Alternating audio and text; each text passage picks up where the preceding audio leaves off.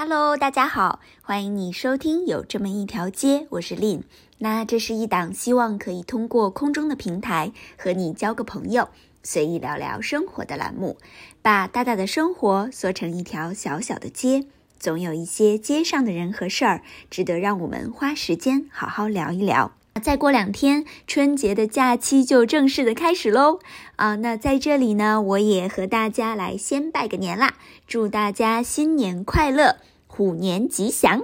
啊，那上一期呢，我们在这个介绍图书馆的时候啊，我们就有预告说，哎，这一期啊，我们会来聊聊看春节放假在家里面可以读一点什么书。嗯，所以今天呢，我就准备了自己的这个假期书单来分享给大家。那如果说呢，你也想在这个回家的路上，或者是说，哎，在家里面沙发躺的时候，想要看点什么的话，嗯，就希望这期的节目呢，可以给你带来那么一点点的灵感。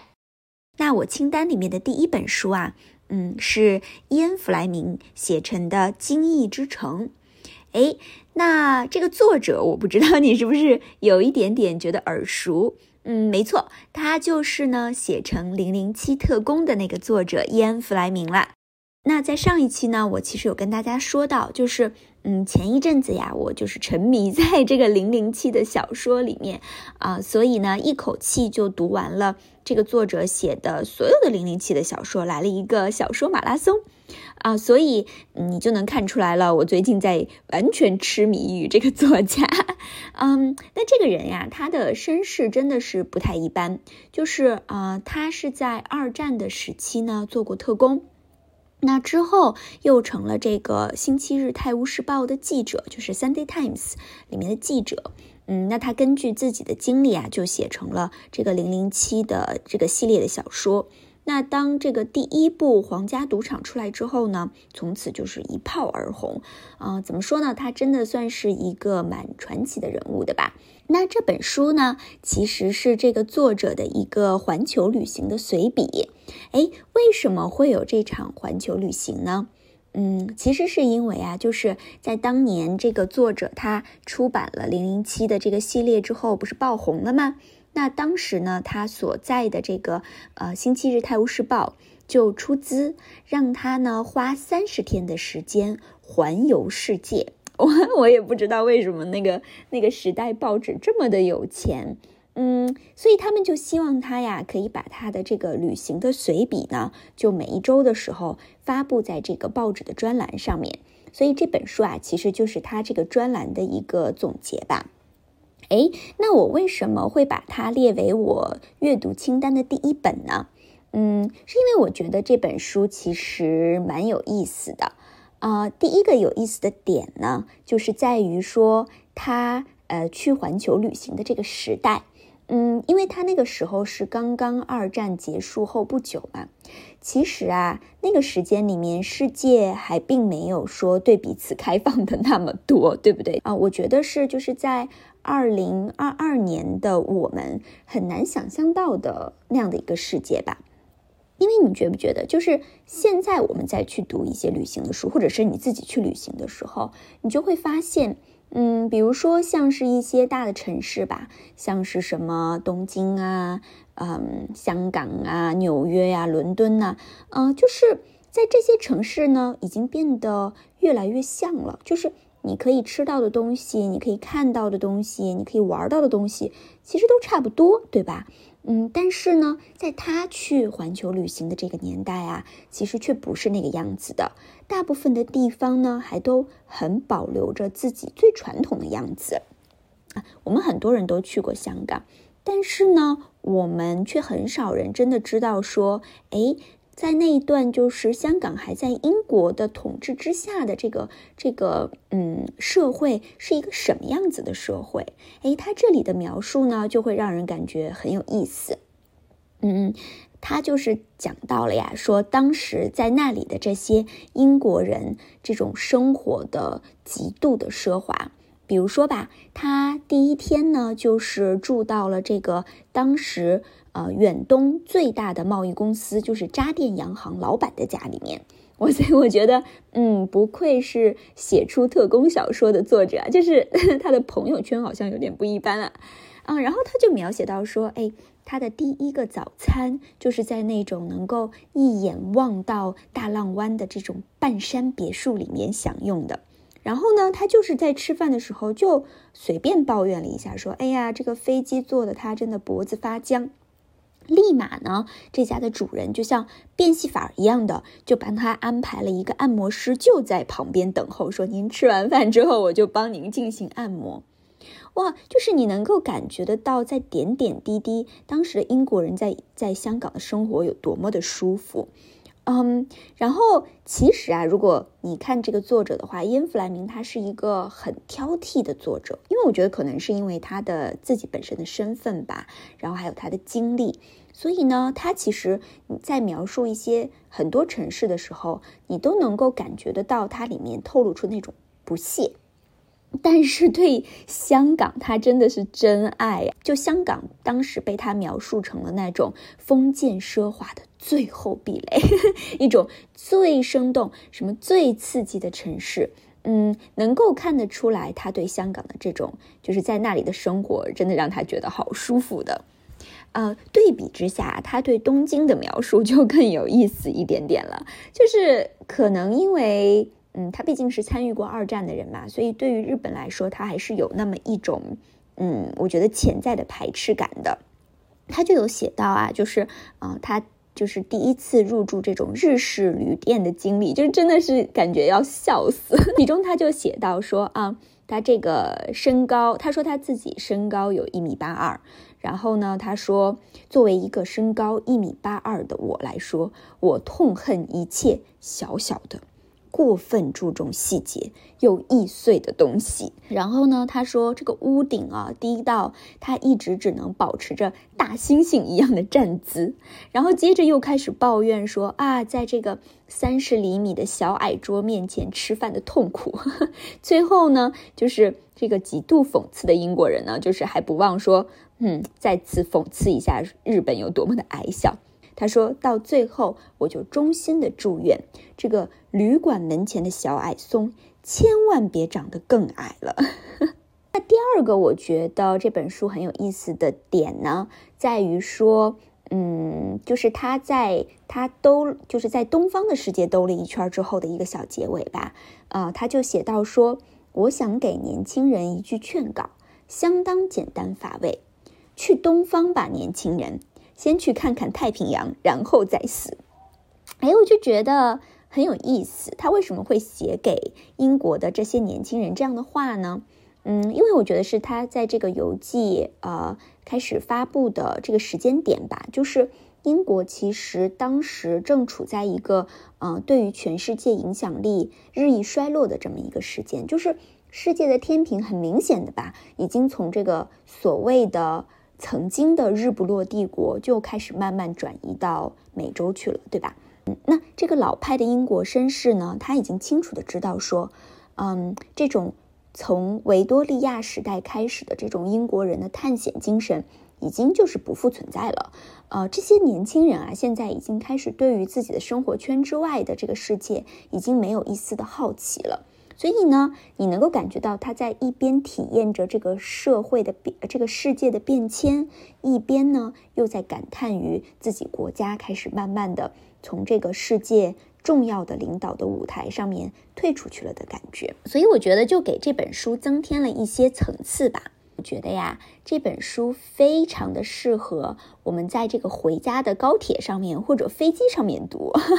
因为我觉得它是一本嗯打发时间的好书吧。嗯，因为他的书呢是按照这个旅行的一个一个城市写成的，所以他们彼此之间其实并没有特别多的联系。如果说你在旅途中嘛，那你就随意的选择一个自己感兴趣的城市就好了。嗯，他城市里面有写到，呃，香港啊、澳门啊，呃，还有像纽约呀、像洛杉矶呀，然后还有欧洲的几个城市，你就看说，哎，我对当时的哪一个城市感兴趣，你就开始读就好了。那可以看一会儿书，哎，在没事的时候睡睡一觉，不知不觉的就会到家了。我觉得非常的适合旅途中来看。嗯，而且里里面呢还记录了，就是他和澳门的这个什么黄金大王啊、黑帮教父啊，很有名的作者啊，哦，甚至是毒枭他们见面的场景，就是你读着读着呢，还是有一些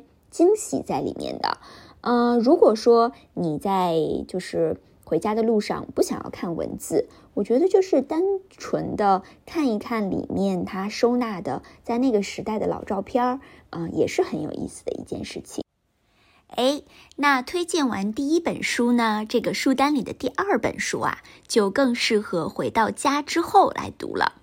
嗯，那一般在过年的时间都是这个样子嘛？啊，比如说从大年三十儿开始啊，嗯，我觉得我们所有的时间都是属于家人的，对不对？就是忙忙碌碌的开始准备过年呀，然后各种吃饭串亲戚呀。嗯，哎，过了大年初一、大年初二，到了初三呢，我觉得基本上至少在我们家就是回归了自己安静的时间了。那在这个时候呢，嗯，在家里的大大沙发上面就是横躺、竖躺，然后吃点零食、喝点东西，哇，真的是想想都非常的开心。那这个时候啊，就要推荐一本很适合下酒、下咖啡、下饮料的书了。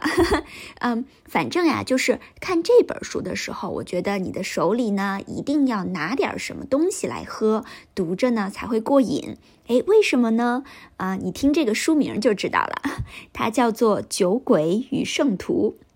哎，为什么会选择这样的一本书呢？其实这本书啊，是我嗯买下来的。当时买下它的时候啊，纯粹就是因为看到了这个书封皮上面的一句话，嗯，然后我看完之后，我就决定，啊，它就是我的了。它写的什么呢？上面写着是啊，滴酒未沾的头脑未必绝对清醒，喝醉的灵魂也许更值得信任。我喜欢这句话，倒不是因为说我有多么多么的爱喝酒，嗯，就是莫名其妙的吧，觉得哎，这本书也许是一本有意思的书，哎，那所以它到底是一本什么书呢？呃，巧了，它跟这个嗯上一本我推荐的《精益之城》啊，其实有很多异曲同工的地方，呃，一样呢，也是一个英国的记者写的。一样呢，也是为了给一家媒体供稿来做的一次旅行。那区别呢是啊，上一本书它是环游世界的一本书嘛，那这一本呢，它更具有一定的目的性。啊，他是一个当代的作家，是一个嗜酒如命的英英国人，一个地地道道的酒鬼吧。然后他计划呢，就是从意大利的米兰出发，一路向东。要走遍这些所有的禁酒的穆斯林国家，要在这片完全清醒的穆斯林大地上面找酒喝，哇，怎么样？想想是不是也有一点刺激？那我觉得呀，这本书就是，嗯，先说一下你可以读它的场景吧，它就非常的适合呢，你给自己找到一个。嗯，假期非常温暖的午后，哎，就是比如说家人啊都去午睡了的时间，就给自己准备一点零食，来上一杯小酒，或者呢一杯热咖啡，一杯热茶，就晒着太阳，然后把它一口气的读完。因为呢，这本书的这个字里行间呀，就是你读着读着。就好，仿佛能够看到一个 喝醉了的人正在这种懒洋洋的写着文字的这种感觉，就很适合啊慵懒的一个下午。但是呢，如果你觉得这本书它只是一本肤浅的，就只谈论酒，好像一个酒鬼就只只谈自己喝酒的这样的一本书，那你就大错特错了。这本书有意思的地方在于啊，它用了一种看似吊儿郎当的那种语调。表达的呢，却是西方世界对于酒精的这种极度的痴迷，和这个伊斯兰世界对于酒精的极度的排斥，他们之间的这种强烈的撞击。我保证你看的会很过瘾，嗯，所以他这个里面就在讨论说，酒到底是一个神圣之泉，还是一个罪恶之源？因为西方人他借着这个酒精挥发的时候，你知道产生了这种多巴胺，就给自己找到了一个避难所，就是所有的一些逃避的情绪啊、放纵的欲望啊、为所欲为的这种感觉呀，嗯，好像都有了一个借口把它表达出来。而且呢，他们还把这种东西称之为自由。那禁酒的民族呢？禁酒的民族则把酒精当做了一种罪恶的源头，就是痛恶至极呀。甚至呢，他们认为说一切和酒沾边的人和事儿都是罪恶的。他们甚至不惜一切的手段要清除和避免这样的罪恶。但是有意思的是，这本书里面其实没有提到一句类似于以上的深奥的话。可是呢，却会引发你这样深奥的一个思考。我觉得就像他封皮里面写的这句话吧，就是，嗯，他写的、读的，就一直在引发我们去做一个思考：所谓的自由，是否是真正的自由？所谓的追求的圣洁，又究竟是不是有那么真正的圣洁？哎，我觉得其实是很深奥的哦，所以很适合你，就是在家里面呀，一边喝点什么东西，一边认真的思考，非常的推荐哦。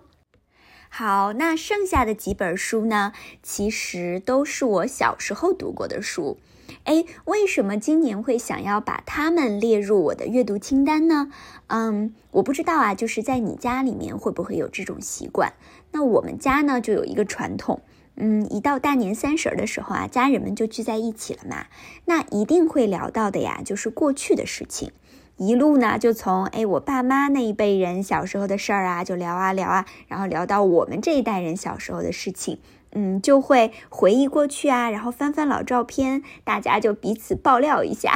就特别的有意思。所以啊，今年我就很想要把小时候读过。到现在都很喜欢的几本书呢，就再重新的重温一遍。嗯，在我们家呀，就是有一种很特别的相处的模式，就是呢，嗯，我们很喜欢，就即使是你在各做各的事儿吧，啊，所有的人呢都要待在同一个空间里面。嗯，我后来了解下来才发现，哎，这个还是我们家很特别的。也就是说，嗯，比如说在客厅里面吧。可能是呃，爸爸在看电视，哎，妈妈呢在做瑜伽，我呢就在那边自己看自己的书，是仿佛学会了一种嗯，怎么样都不会受到对方干扰的这种能力。那今年我就决定，哎，我就把小时候的这几本书拉出来读。嗯，如果我读着读着呢，想到了一些小时候的事儿，我还能够顺便呢，就跟爸妈来聊上两几句，我觉得就很开心啊。我一共呢收纳了三本书在我的这个呃阅读的清单里面，第一本呢也是我最最喜欢的一本书，叫做《格列佛游记》。这样看的话，好像哎又是一本游记的书哎啊，我的确就是。从小到大的爱好基本上就没有什么改变嘛，对吧？嗯，那小时候呀，我就记得我有一套这种过家家的玩具，嗯，它是一个很大的房子，然后里面呢就是住着一套的小熊，有熊爸爸、熊妈妈，有男孩、女孩，啊，真的是我就是小时候最爱的一套玩具了。嗯，然后呢，这个大房子里面，嗯，就是每一个家具做的都特别的真实，就像就像真的一样，有床啊，甚至有这个嗯坐便池，然后有那个厨房里面烹饪的东西，小锅小碗，就是超级全的一套。然后我特别喜欢，就每天每天都玩儿，嗯，然后有一天我就记得。就我现在印象中还有这么一个场景，就是有一天我看了一套，呃，央视演的一个电视剧，里面讲的呢就是，哎，这一家有几个孩子，那这个几个孩子呢也有一套我这样的玩具，可是呢，就是里面的这些小人儿啊，就是每到晚上的时候，他们就变成真的了，然后就真的在他们的这个玩具家里面每一天每一天的生活。说实话，我觉得到现在我也真的。分不清楚了，就是我真的看过这本这个电视剧呢，还是说因为我那个时候就是超级爱《格列夫游记》这本书，所以在那些年我就是一边读这本书一边做过的梦。嗯，怎么说呢？就是《格列夫游记》这本书吧，真的算是开启了我想象力的一个源泉。就那时候小时候，你读说哇，一个船长他就是每一次都出海航行，然后遇险了之后呢，就会奇迹般的到了一个他也想象不到的国度。就我还记得印象很深的，就是在小小人国的时候啊，小朋友在他的头发里面跳舞，然后玩捉迷藏。在大人国的时候呢，呃，然后他就是变成了很小很小的一个嘛，呃，就还差点被这个面包蟹就绊倒了，之后就差点一命呜呼。就是 现在想想看，读的时候都觉得特别的有意思。那第二本我想要读的书呢？嗯，叫做《小人物日记》。我记得呀，这本书是我小时候为了学就怎么 写日记读的，因为它每一篇都是写好哪一个日期，然后下边就是他那天发生的故事。但是这次我就是打算在看的时候嘛，才发现说，哇，原来它是一本很有名的小说诶，而且呢是由呃一一对兄弟写成的。嗯，这两个人都是英国当时很有名的喜剧演员。那现在我在看的时候，我就发现，哎，其实他的这个写作手法呀，嗯，算是现在很流行的一种即兴表演的方式写成的。嗯，我不知道你们了不了解即兴表演。就是前几天嘛，我们公司里面开年会，然后公司呢就请来了几个即兴表演的人来给我们上了一节这样的课。嗯，那其中呢一个环节，他们就是让我们这样做的。嗯，就几个人围成一个圈嘛，就从一个人开始，不管这个人说了什么，下一个人都必须要接着他的话往下说。哎，就比如说呀，呃，比如说我开始吧，然后我就说，嗯，哎，今天呢，我早上起床，然后起来打开电视机的时候，发现电视机里面正在。表演一个大猩猩开箱子的表演，嗯，然后呢，下面的这个人呢，就不管说我上面一句说的有多么的荒谬，他就必须接着说，他就会可能他会说啊，这个大猩猩打开的箱子一看呢，里面居然是有一把钥匙，然后下一个人又可能说这个钥匙又怎么怎么样了，所以就是会编成了一整套的一个一个故事，这样子还是挺有意思的。那我在读这本小人物日记的时候，我就发现，哎，他可能就是用这种手法写出来。虽然我不是百分之百确定哦，就是有的时候呢，就会很惊奇的出现一些搞笑的情节，都感觉不像是那种诶我精心设计过的，更像是一个人抛出来了一个球，另外的一个人把它接住了，又继续往下演的这种感觉。嗯，其实想想看，我觉得即兴表演真的还蛮有意思的，因为它。就很真实的展现出来了一种生活的样子，对不对？就是你永远都不知道下一秒会发生什么呀，直到说下一秒它真的发生了。哦，你看吧，其实小时候读的时候真的没有这这些感悟。我觉得可能就是到了现在的这个年纪，你再去读一下当时的那些书的时候，可能会发发现的一些。嗯，很意外的美好吧。最后一本我所选择的书呢，它叫做《南方与北方》。它是一本什么样的书呢？呃，它是一个呀，就是嗯，英国早期工业时代为背景的这样的一个小说。其实现在来看呢，呃，有一点那个时代就是霸道总裁系列小说的这种感觉。呃，它讲的是什么呢？就是嗯，当时啊，这个英国的南方。南部地区其实还是一个比较呃贵族阶级鲜明的一个社会吧，但是在北方呢，它已经开始工业革命了嘛，就是它已经变成了一个工厂主和工人阶级，嗯，很鲜明的这样的一个社会了。所以呢，就是嗯，当时的一个在南方牧师家庭长大的一个姑娘，就因为一个家庭的变故嘛，然后她就和家人到了北方的一个纺织的城市。嗯，然后就认识了当地的一个就是暴发户的工厂主啊，然后从而开始的这一系列的爱恨情仇吧。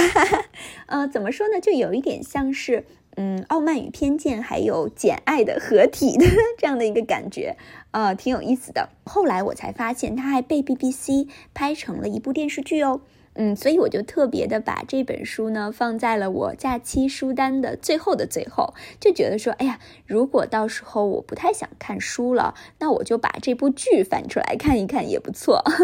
所以我不知道你有没有看过这部剧啊？我觉得啊，如果你没有看过的话呢，啊，也很推荐，就是可以把这个 BBC 的这个电视剧翻翻出来看一看。嗯，我觉得里面的男主角和女主角还长得都还蛮好看的。